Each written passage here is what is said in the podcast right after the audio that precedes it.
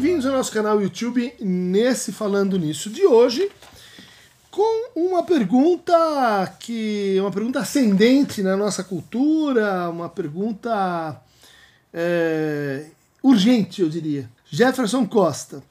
Boa noite, professor Dunker. Poderia fazer um vídeo sobre a visão psicanalítica do diagnóstico de síndrome de burnout? Aproveitando o tema, falar de maneira geral sobre o sofrimento psíquico das novas formas e relações de trabalho. Janine Maciel. Olá, professor. Seria possível um vídeo sobre o transtorno burnout? Obrigado, grande abraço. Zilá Oliveira. Fale-me um pouco sobre a síndrome de burnout. Obrigado.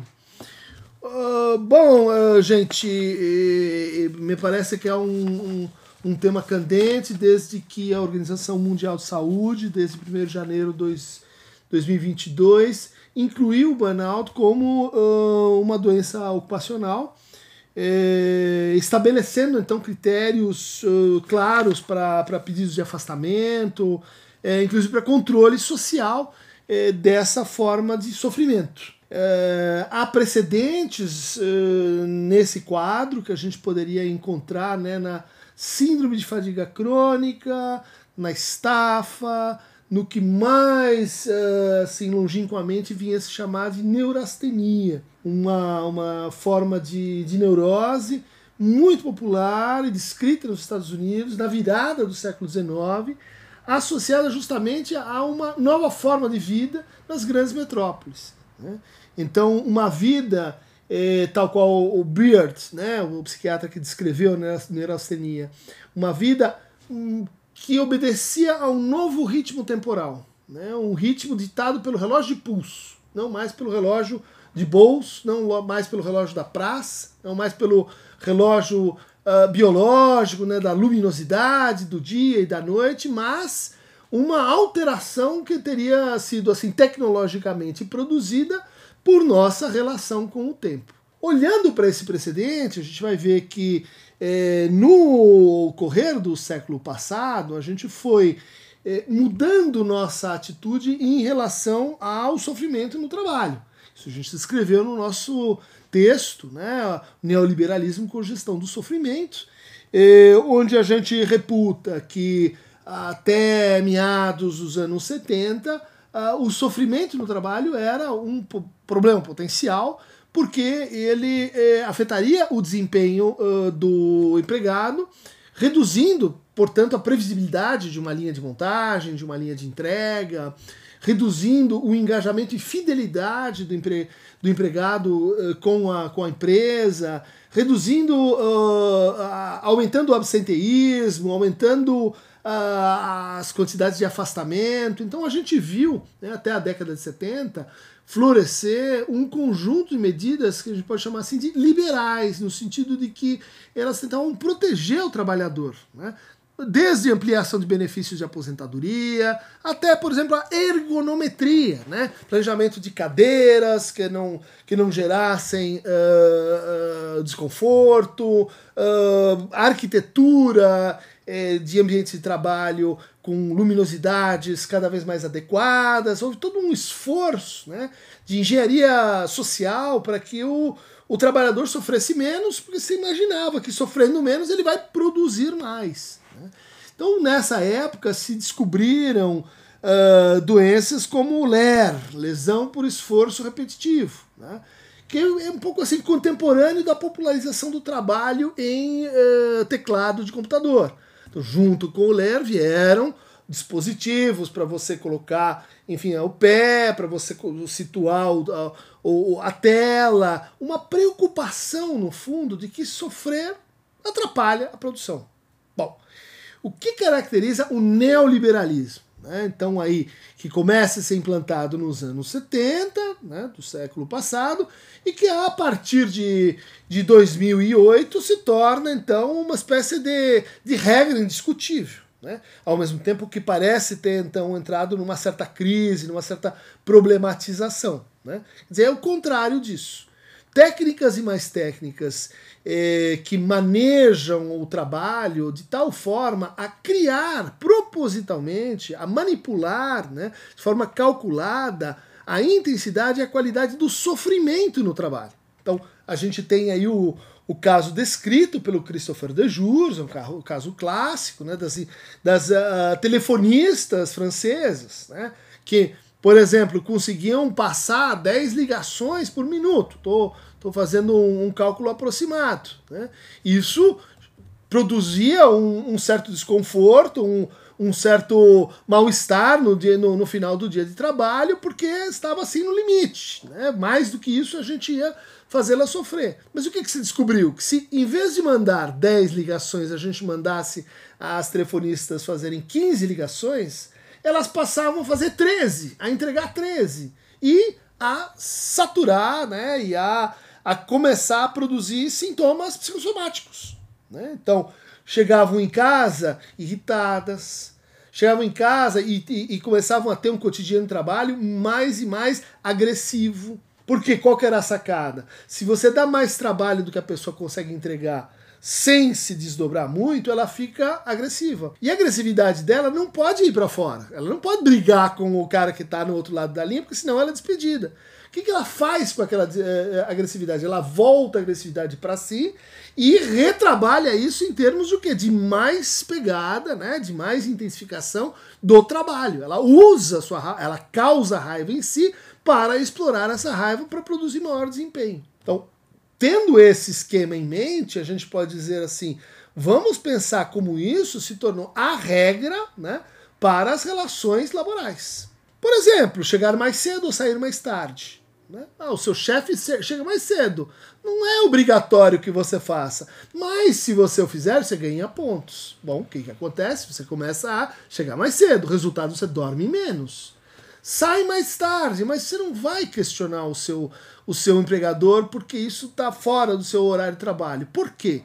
Porque começa a ficar claro que se você não aguenta o tranco, eu pego, despeço você, não vou ter custos trabalhistas para isso e põe alguém assim que está mais fresco, capaz de aguentar maiores jornadas de trabalho. Ok, você tem maior produtividade à custa do quê? De maior sofrimento. Então, vamos pensar como isso vai afetar principalmente quem trabalha com serviços. Por quê? Porque o serviço ele pode é, demandar uma competitividade que atravessa a noite, que atravessa a madrugada, que toma o fim de semana, que vai para o domingo, que vai para o feriado, porque no fundo a relação é você trabalha mais, você ganha mais. E, e, e, e eu não preciso me preocupar com o seu descanso. Por quê? Porque eu estou terceirizando isso para você. Eu, você é um PJ, você não é um contratado regular, eu não tenho então que me preocupar com a sua saúde. Olha só que incrível.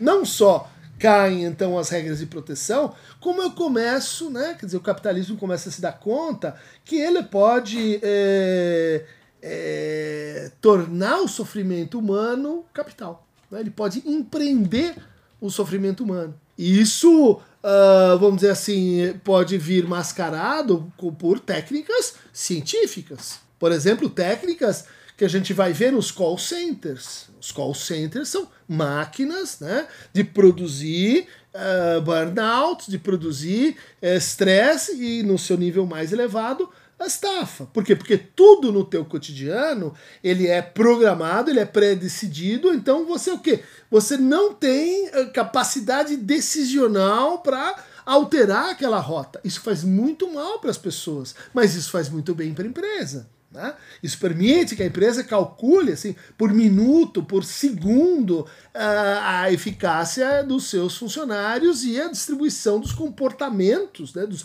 microcomportamentos ao longo do dia. Isso foi acontecendo, de um lado, então, é, aqueles que vão perdendo o, o, espaço decisional, como, por exemplo, essa prática criminosa chamada microgestão, em que tudo que você faz você tem que colocar numa agenda, numa tabela, Uh, quantas horas você dedicou aquilo, por que, que você fez isso, você precisa fazer e, e, e indexar o que você faz.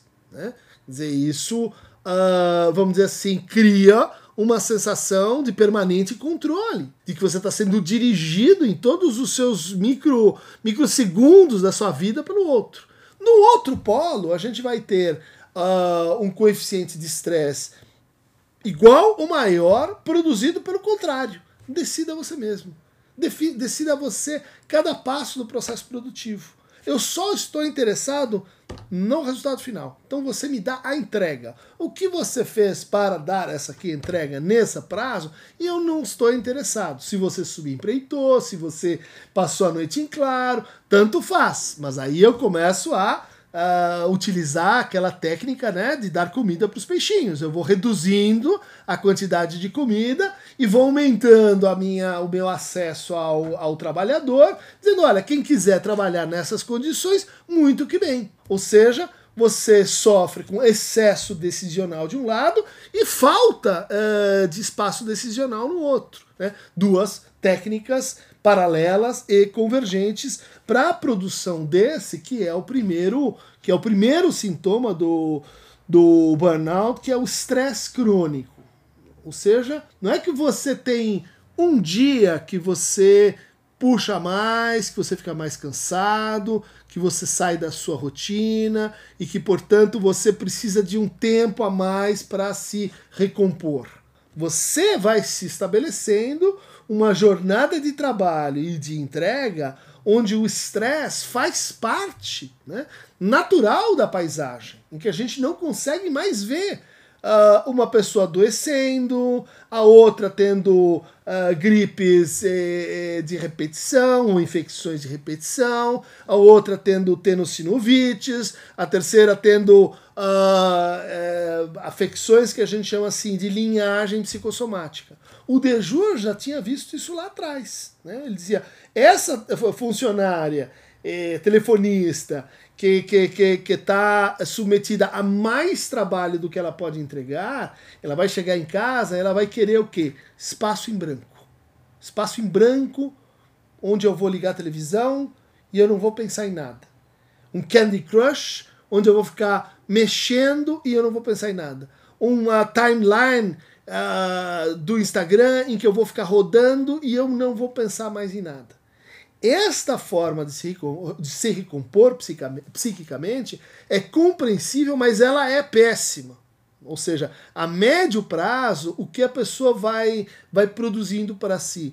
Uma espécie assim da, de achatamento da capacidade de encontrar prazer e satisfação. Ela vai perdendo a capacidade, por exemplo, de brincar com seus filhos. Uma coisa observada lá como um sinal de que os filhos desses sujeitos, né, como é que eles veem os pais? Basicamente como cansados, como indisponíveis para atitudes e interações lúdicas. Segundo passo, essa pessoa para na frente da televisão e ela abre uma cerveja. Ela pega um whisky, ela pega uma taça de vinho e ela só quer o quê? Reduzir a tensão.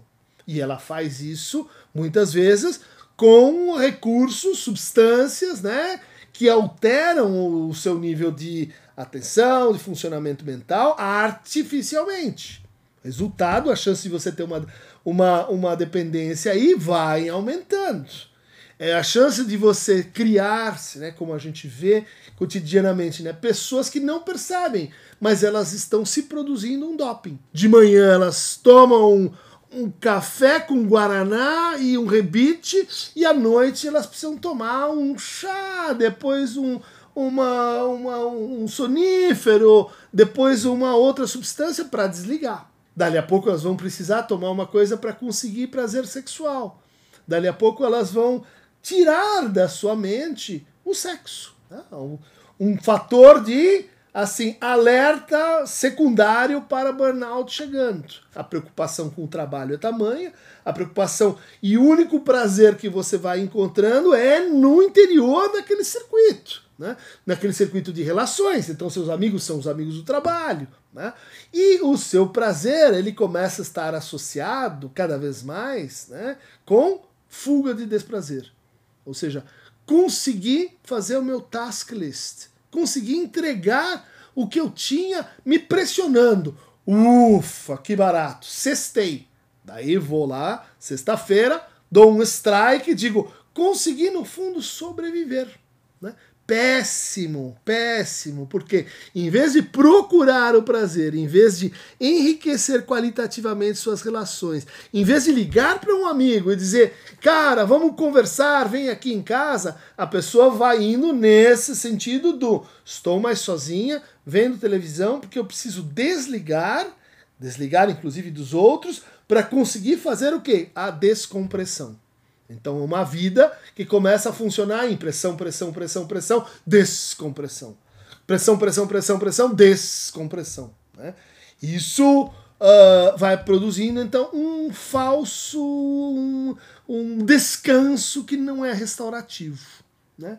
Um descanso que ele não altera a tua rotina mental, um descanso que não muda padrões de satisfação, um descanso que, no fundo, é, vai esgotando mental e fisicamente aquela pessoa. Por quê? Porque ela, para desempenhar o que ela precisa desempenhar, ela precisa, e aí vocês vão reencontrar isso a rodo na retórica do gerenciamento neoliberal. Né? Foco. Não perca o foco. Nunca, nunca tira o foco do que você. Se você é uma pessoa que, que, que, que olha para o lado, que pisca, talvez você esteja com um déficit de atenção, hein? Talvez você esteja desconcentrando. O foco é fundamental. Né? Então aí você tem toda uma linhagem psicopatológica que está associado com o quê? Com um imperativo do foco. Resultado, depois de um tempo, né, você consegue produzir-se um foco que é um foco, vamos chamar assim, morto. Ele não consegue mais, como uma câmera fotográfica, ele não consegue mais fazer o close, ele não consegue mais fazer o distanciamento.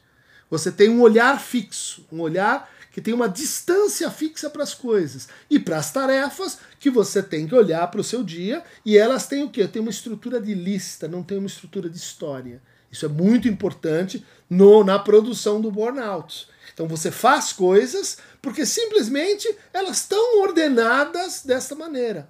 E não porque você está se criando na tua rede de decisões, na tua montagem do cotidiano, um percurso, né? um percurso onde você se reconhece, um percurso que gera algum tipo de quê? narrativa. Né? Então a vida das pessoas vai sendo contada cada vez mais descritivamente e não narrativamente. Fui a esse restaurante, comprei aquilo, viajei para lá, vi tal pessoa, teve esse sanduíche e depois um cachorro e depois um sorvete e. Bom, and so what?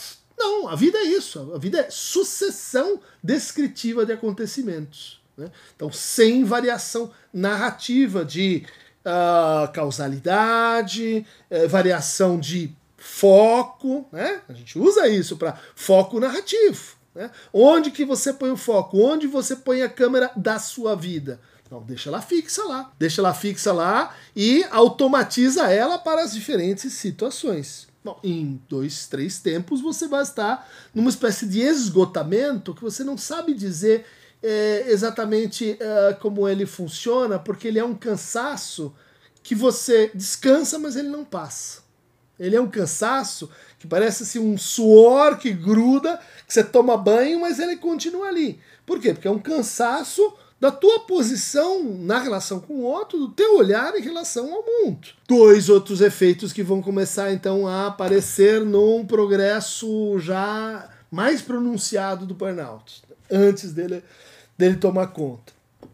O primeiro são os processos de ansiedade. Isso está marcado aí por uma série de autores, Alan Ehrenberg, Byung-Chul Han, né, é, que vão, vão dizer assim, o que a gente precisa para o trabalhador adaptado ao neoliberalismo. Né?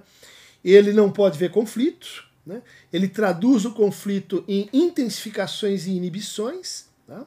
e uh, diante da, da, uh, da sua rotina, ele tem que antecipar demandas. Ou seja, eu passo a funcionar não mais no tempo do produtivo, né, do processo, mas eu estou no processo e estou me adiantando um degrau, dois degraus, três degraus, e quem se adiantar mais vai ser premiado. Quem se mantiver naquele ritmo vai ser punido. Resultado, você está produzindo ansiedade por técnicas de gerenciamento. Ou seja, aquele que não é capaz de antecipar, e vão, vocês vão encontrar uma retórica para isso. Seja proativo, tome iniciativas, veja, antecipe problemas. Né? Ansiedade é basicamente um, que, um anseio, uma antecipação, uma doença do futuro. Né? Então, a pessoa começa a viver um pouco à frente do seu próprio tempo, né? do seu próprio tempo subjetivo, do seu próprio tempo relacional. Isso produz, às vezes, estados crônicos dentro de um departamento, dentro de um funcionamento de uma, de, um, de uma baia de ansiedade. Quem não tiver ansioso, vamos dizer assim, não está preocupado. E quem não tiver preocupado, está devendo alguma coisa, não está no ritmo, não está não tá na intensificação que a gente precisa. Ou seja, a gente vai se tornando ansioso por contágio, porque aquilo faz parte do que se espera. Do outro lado, na outra ponta, surgem forma de, formas de trabalho é, que a gente diria assim, não só precarização, mas intermitência. Então, uh, bom, se tiver uh, um projeto, a gente liga. Se não tiver, a gente não te liga. Bom, mas como é que eu faço com as minhas contas? Como é que eu faço com aquela viagem que eu quero planejar? Como é que eu faço com uh, hoje à noite que eu quero sair? Ah, não sei. Se o, se o, o, programa ligar em tempo, você trabalha à noite. Se não, só amanhã. Mas, mas não depende de mim. Ou seja, essa segmentação que o neoliberalismo traz, né? em que você vai é, dividindo né, o, a, planta produtiva, às vezes entre países. Né? Ela produz uma indeterminação improdutiva. Né? Você fica à espera. Né? Olha lá, esperando, ansiando, né?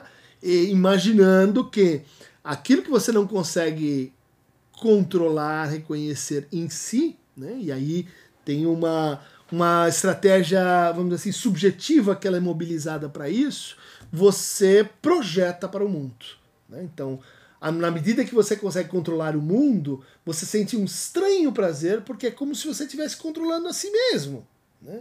E essa esterilização da angústia em ansiedade, ela torna então as pessoas mais atenciosas, mais voltadas para o engajamento, mais uh, inclinadas né, a reagir rapidamente. Então é como se você fosse acelerando, esse é o diagnóstico do Ehrenberg, do, do, Bill Chung Han, né, uma vida em aceleração.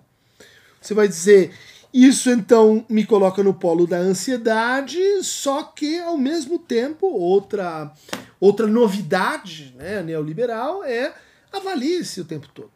Né? Se não tiver métricas, se não for tangível, se eu não souber o valor agregado que você está trazendo para o projeto, se você não conseguir se justificar, por que, que você está aqui, qual é a sua função, qual a sua opinião naquela reunião, se você não, não se sentir né, uh, agregando né, de forma tangível, direta, diária, um valor, você o que? Vai uh, entrar na zona em que você pode ser assim tornado inexistente. Né? Você pode ser objeto do próximo corte, você pode ser sentido como desnecessário. Isso produz, então, em certos ambientes mais do que outros, um impulso a se tornar imprescindível, a se sentir imprescindível, a se engajar naquela, naquela produção, porque imaginariamente os outros dependem de você, e daí você vai se sentir do que? Mais importante. Mais importante, só que isso é falso. Isso é um truque cognitivo que no meio da noite você acorda e diz: Não, isso tudo, é, na verdade, traduz um sentimento de inutilidade. Né? Eu não sirvo para nada, eu posso ser substituído, que é o que o sistema está dizendo. A qualquer momento, não tem nada em você que não seja substituível. Isso então faz a gente sair da ansiedade e da aceleração e passar para o avaliacionismo. Teste-se, compare-se é, extraia o máximo de si. Esta atitude em que você, ao mesmo tempo, está fazendo algo e filmando o que você está fazendo e julgando o que você está fazendo, ela é cronicamente produtora de burnout. Veja, o trabalho que você tem para fazer a coisa e para carregar o juiz interno que está dizendo, não, melhora, não, piora, agora foi certo, agora foi, foi errado. Né? E isso se materializa em práticas de 360 graus, isso se materializa na opinião que o outro vai ter de você, que ele vai dizer, ah, acho que podia ser assim mesmo, um pouquinho melhor esse Uber, né? Vamos dar duas estrelas e não três, e não quatro, e não cinco. Quer dizer, isso é indutor de ansiedade para um lado, que se converte em depressão, né? É, dali a pouco, porque a pessoa vai se sentir então e, e vai ter inflado o seu, seu, seu juízo sobre si. Ela vai o quê? Sentir que ela não tem mais prazer com as coisas. Ela desaprendeu o seu. O uso dos prazeres vai se achatando. Né? Ele vai virando assim: o prazer de fugir de, o prazer de escapar de, o prazer de ainda ter um emprego. Ah, veja, é, a ideia que está por trás é: você é prescindível. Uma hora o sujeito recebe essa ideia, aplica a si mesmo, se identifica com isso, porque se identifica com o sistema, e aquele que se identifica, é, ele consegue entrar um pouco mais, mas no segundo tempo ele começa a acreditar nisso. Ele passa a se sentir prescindível, incapaz de sentir prazer no sentido qualitativamente, né, uh, mais, mais elaborado, ele começa a sentir assim que, que é muito difícil começar. Começar o dia, começar a reunião, dar o primeiro passo, tomar banho, entrar no ônibus. Cada primeiro gesto pa passa a ser assim, objeto de uma inquirição. Mas por que, que eu estou fazendo isso? Será que é isso realmente que eu quero? Ou seja, uma destituição, ou uma, começa a haver uma, uma preocupação assim com o que, que é que eu desejo. Eu não me sinto mais eu não reconheço o meu desejo mais nesse cotidiano, nesse, nesse rizoma de tarefas que se transformou a minha vida. Ou seja, é como se eh, nós não estamos atribuindo assim uma causalidade direta, mas é como se na produção neoliberal, né, na gestão neoliberal do sofrimento, a depressão fosse a forma, vamos dizer assim, mais fácil, mais simples, mais, eh, mais óbvia de responder a tudo isso. Tá? Pode dizer assim, também a mania é uma resposta, é, mas ela é uma resposta que quanto tempo dura uma crise hipomaníaca? Né? Em que você consegue ficar acordado uma, duas semanas sem dormir, em que você consegue ter ideias brilhantes uma depois da outra. Bom, uh, em geral, depois da fase maníaca vem a fase depressiva. Né? E aí uh, a gente tem muito frequentemente, né, uh, no conjunto dessas, dessas acumulação de práticas, a formação de uma atitude que a gente pode dizer assim: como é que alguém consegue sobreviver a um ambiente como esse? Né? Muitas vezes, um ambiente onde você vai ter ali o racismo rolando solto, o sexismo rolando solto, o preconceito de classe rolando solto, ou seja, uma série de coisas absolutamente insalubres para a saúde mental não estou pagando, isso aqui é uma organização uh, de empreendedores que estão uh, criando o seu próprio negócio, que estão se amassando nesse universo de todos contra todos. Resultado: zero atenção para isso. Como alguém consegue sobreviver num ambiente assim? Bom, a gente está convidando as pessoas a um nível altíssimo de dissociação.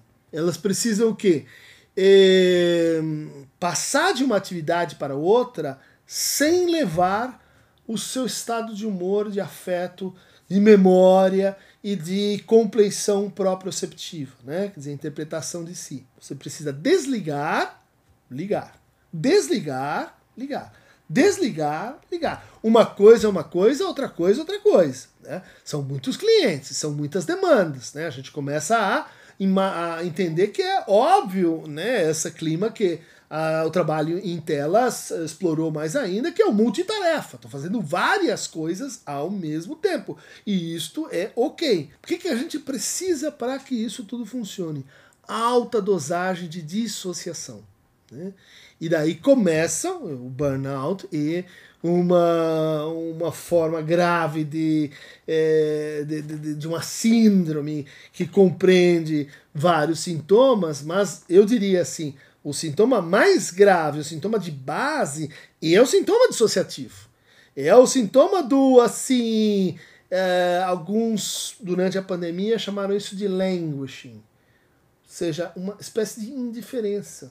Eu vou operando, eu vou entregando, eu vou fazendo, mas eu estou numa espécie de estado zumbi, de estado robótico, estado em que para conseguir produzir eu tenho que me separar de mim mesmo.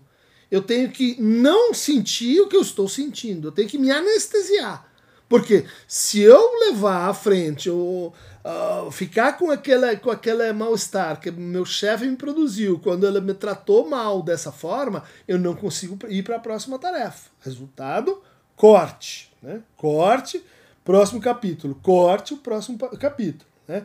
Isso, por exemplo, vai se manifestar numa, numa outra atitude típica daquela que está indo para o burnout, que é o cinismo sarcasmo.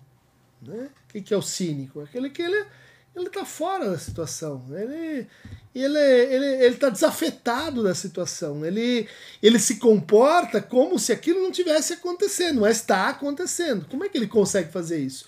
Altas doses de dissociação. Né? Chega uma hora, né? Quer dizer, ele vai ele vai dissociando isso uh, para sua valência moral, ele vai dissociando desejos, vontades, ele vai dissociando sonhos, ele vai dissociando relações, ele vai dissociando uh, arcos de satisfação. Chega uma hora ele consegue realmente se dissociar. E aí a gente tem esse estado em que a pessoa não sabe dizer o que, que aconteceu. Ela só não consegue fazer mais. Ela não consegue ir mais para o trabalho ela uh, sente coisas estranhas, ela, ela é invadida por pensamentos estranhos, ela tem agitações uh, psicomotoras, ela tem reações de choro, típico. Tá? Chegou a hora do trabalho, começa a chorar, mas, mas não é o choro dirigido, né? Lá eu vou encontrar isso, aquilo. É um choro assim, é, genérico. Porque o que, que acontece? Aquilo que foi desconectado demasiadamente e por tempo demais, você tira pela porta da frente volta pela janela. Então, um pequeno comentário desencadeia em você uma, um surto de cólera. Uma coisa que dá errado gera um chute. Uh, uma, uma palavra mal posta levanta a sua voz três oitavas. De repente, você está se comportando como um, uh, como uma espécie de animal descontrolado, por um lado, e por outro, como um, um, um robô, como uma máquina que, que está respondendo a diferentes coisas que ficaram pelo caminho fora do tempo. Né? A gente falou em apressamento, a gente falou em, em retardamento. Né? Apressamento, aceleração na ansiedade, retardamento na depressão. Né? O que começa a acontecer é como um descompasso nas reações gerais da pessoa. Então, o sono, a fome, o sexo, a atenção, tudo começa a acontecer fora do, vamos dizer assim, da reação esperada para o contexto. Problema, por quê? Porque isso não vai curar com uma semana de férias. Daí não vai ser mais um assunto para, puxa, você está com a cabeça muito quente, você precisa descansar. Vai para casa hoje mais cedo e amanhã volta, não vai dar. Né? Depois que você fez um burnout, né? depois que você, você chega nesse estado em que você só quer dormir, em que você só pensa em deixar o trabalho, em sair daquela situação, você é, vai precisar eventualmente de alguns meses. Né? Muitos vão então repensar suas carreiras, vão pensar, repensar suas vidas, vão fazer grandes reflexões que são interessantes, são legais mas que às vezes deixam de lado o mais simples, que é a forma como você está trabalhando. Né? Como é que você está se colocando diante desta máquina da produção de sofrimento calculada, intencional, que é o neoliberalismo. Tá? Dizer, eh, se a gente vai se meter com isso, se a gente vai, vai trabalhar nesse universo, precisaria ter um pouco mais de advertência. Né? com relação aos truques. Né? Você vai receber mais trabalho do que você consegue fazer. Vai mesmo. Por quê? Porque alguém percebeu lá que eh, se eu te der mais trabalho, você vai me entregar mais. E vai se sentir o quê? Eternamente em dívida, em, em, devendo. E alguém que está eternamente devendo vai querer o quê? Pagar a sua dívida, trabalhando um pouco mais. Né? Então, essa, esse tipo de truque, por exemplo, você uh, recebe um salário muito mais baixo do que você gostaria, mas tem aquele bônus suculento que está lá e que ninguém sabe direito qual que é a política, que, por que esse para aquele, qual vai ser a distribuição de, eh, de, de eh, proventos. Né? Isso, isso é muito importante, a sensação assim, de que existe um elemento né, que você não controla e que, e que pode mudar tudo. Então faz parte do neoliberalismo criar a anomia, criar a confusão para vender a solução faz parte do, do neoliberalismo, criar uma situação em que nós estamos o quê? Numa reforma permanente, em que as regras são impiedosas, se você não as cumprir, você vai ser punido, vai ser demitido, mas as regras tão rigorosas, tão duras, mudaram de hoje para amanhã, de amanhã para depois de amanhã, de depois de amanhã para depois depois da manhã, ou seja, elas são ao mesmo tempo extremamente rígidas e extremamente flácidas, flexíveis, dependendo de quando e por quem você olha. Isto é o que? Indução calculada de burnout. Gente, como trata? Enfrentar isso, uh, vamos dizer assim, como calculadamente, com método. Né? E não entrar na, na assim, na no discurso, né? Isso é um problema discursivo. Não entrar no discurso do talento, do mérito, do empreendedorismo, do coach, do super uh, entrega, do produtivismo. Não entrar nesse discurso. Não quer dizer necessariamente fazer greve, porque o burnout é uma greve involuntária. Mas uh, aumentar um pouco a distância para com o sistema. Né? Entender um pouco sobre a história dele, entender um pouco sobre como e por que, em que medida você pode se defender dele, criando as suas zonas de respiro, criando as suas zonas de eh, distanciamento do que desta ideologia, caramba. Isso vai ajudar você a reduzir a culpa, isso vai ajudar você a entender como essas estratégias vão se infiltrando e, na medida do possível, não reproduzi-las. Né? Não reproduzir. Não reproduzir o sofrimento que você está vendo que é feito para aumentar a produtividade, quando você pode, sobre o outro. Isso aí, Chris Dunker gravando mais um falando nisso. E aí a gente vai conseguir postar mais falando nisso. E daí a gente vai ficar com burnout. Aperte aqui no Aqueronta Movebo porque ele vai lento, ela vai no ritmo dele, ele é a pílula mágica para nos tirar do burn out e nos colocar no burn in. O fogo eterno que se você não não o sopra, ela se apaga.